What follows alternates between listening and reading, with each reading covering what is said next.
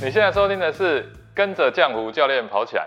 上一集啊，我们针对如何在户外运动时，怎么样来避免这个中暑意外。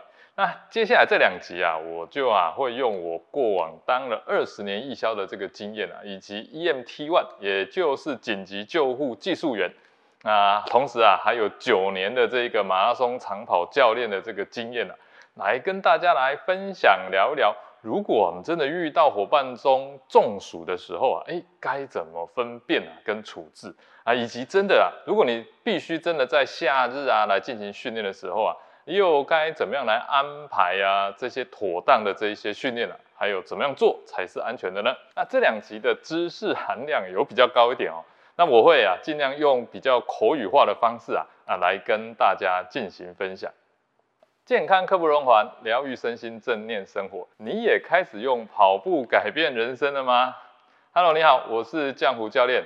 那台湾啊，是一个拥有三千多公尺高山的这个海岛生活圈。台湾虽然不大，但从最北的基隆到最南的垦丁，那从平地的海口到亚洲最高的这个公路五岭，气候的变化可是说非常的大。喜欢户外运动的这个大家。养成啊，这个随时随地注意气候变化，那我相信啊，是作为一个健康生活的台湾岛民最重要的课题哦。那如果你啊，你是第一次来到这里啊，这是一个针对入门跑步运动相关话题的频道，那也适合新手对于跑步运动啊，想要了解或者想要多多这个怎么样运动才是健康的人啊，来收听。那我们除了聊运动，也聊生活，也聊饮食啊。那欢迎啊，你在留言区留言给我，或者是直接写信到我们跑步学堂 Running School at b i j i 点 c o，只有点 c o 哦。那如果啊，我们小编群啊有选中你的这个问题，那我可以是在十到十五分钟内可以解答的。我们啊都会为你制作成一集的节目。那我们这个系列啊，每周一都会固定更新，所以。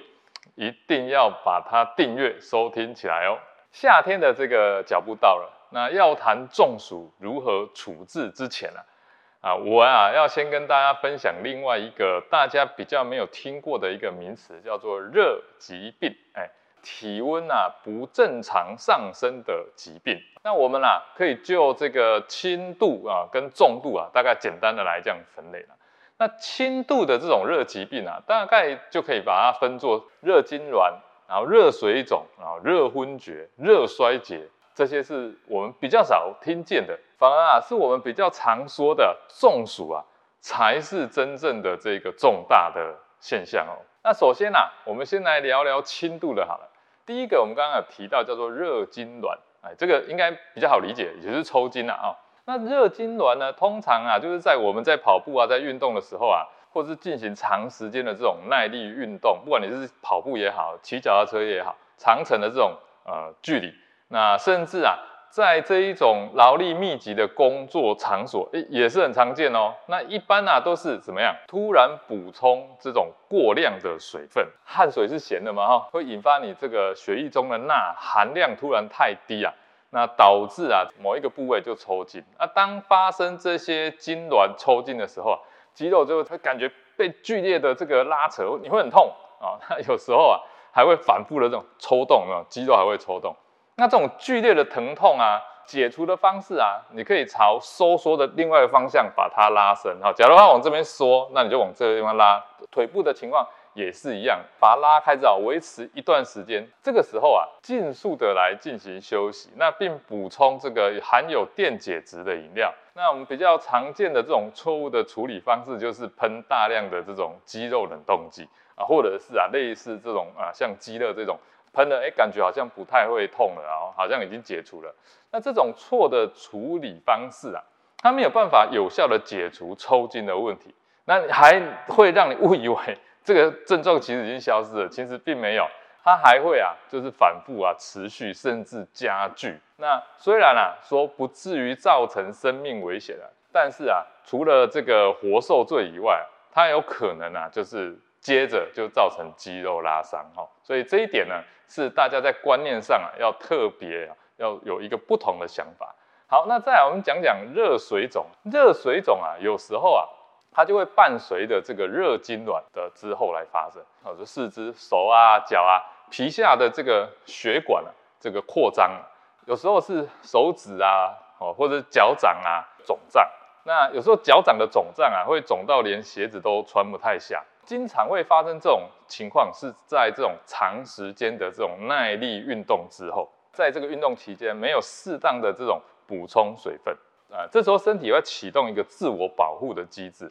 它在你血液缺水的情况下，你会感觉到很口渴，但你会想要喝大量的水。不过啊，这个时候身体其实会阻止啊，你在这种突然喝大量的清水的过程当中啊。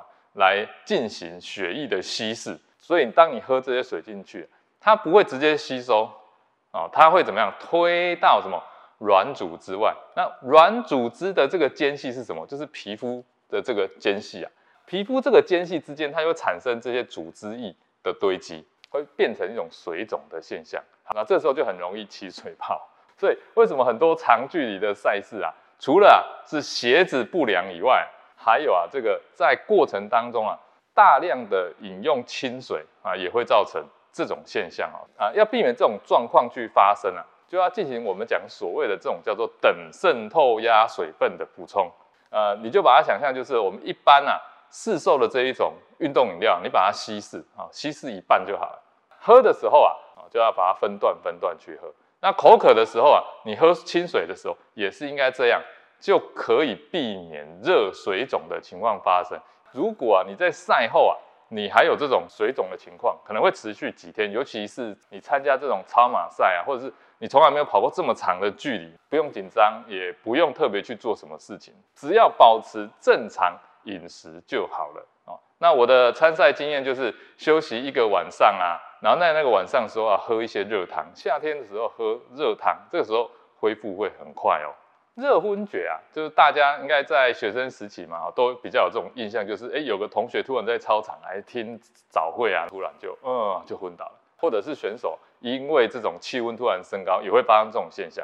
体温其实不太会明显的就是升高非常多，那会晕倒的一个主要的因素是身体对于热的这种适应不良。那上一集我们有讲到嘛，因为身体要把热排掉啊。会加快心跳，把血液怎么样送到皮肤的表层，那会导致你的这个脑部的血液啊暂时这个供应不足，所以才会这个昏倒。那我们这个时候，只要赶快把它抬到这个阴凉处，哎，保持平躺啊，把腿部抬高。刚刚我们讲哦，所以因为是脑部突然的缺乏这个这个血液，所以你只要把脚步抬高就好，加速脑部血液的回流，那很快他自己就会醒过来。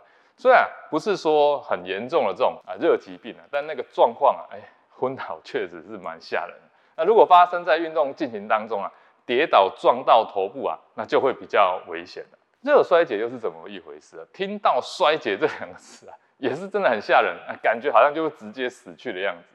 热衰竭的起因啊，也是因为啊血液都跑到皮肤去工作了，那导致脑部跟内脏啊这个血液不足。那通常这时候你会觉得什么头晕啊？头痛啊，恶心啊，呕吐啦，四肢无力啊，然后在太阳下最明显的一个状态就是四肢的这个皮肤冰冷，然后潮湿，而且啊还会一直喊很热很热。那热衰竭的人呢，你去量这体温啊会比较高一点，但还不至于会超过四十度。那虽然说啊热衰竭不会致死啊，如果不积极的进行治疗，是非常啊有高几率转入重症，也就是热中暑哦。这集啊节目就到这边，知识量有点大。那我希望啊大家听到这边呢，能够对于热疾病啊，那有初步的这个了解。下集节目啊，我将继续延续这个话题，跟大家分享真正的中暑到底有多危险，我们应该如何有效的来预防。这个啊，跟我们生活其实是息息相关的哦。